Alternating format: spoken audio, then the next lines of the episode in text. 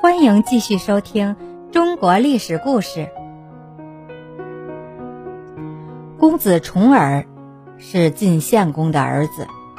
晋献公年老的时候，宠爱一个妃子骊姬，他想把骊姬生的小儿子奚齐立为太子，把原来的太子申生杀了。太子一死，献公另外两个儿子重耳和夷吾都感到了危机，纷纷逃到了别的诸侯国去避难了。晋献公死后，晋国发生了内乱。逃到秦国的公子无疑，在秦穆公的帮助下回国继承了王位，他就是晋惠公。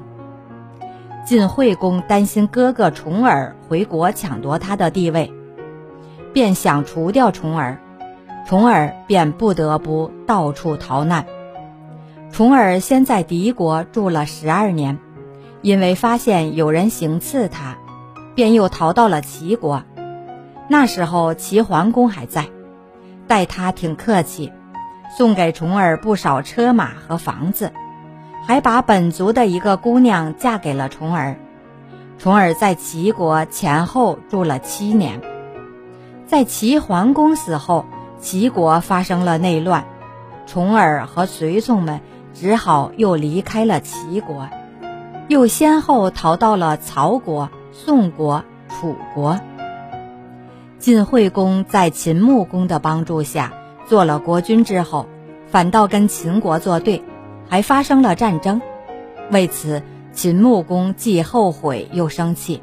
后来，秦穆公听说重耳在楚国，就派人将他迎回了秦国，准备等待机会送他回国。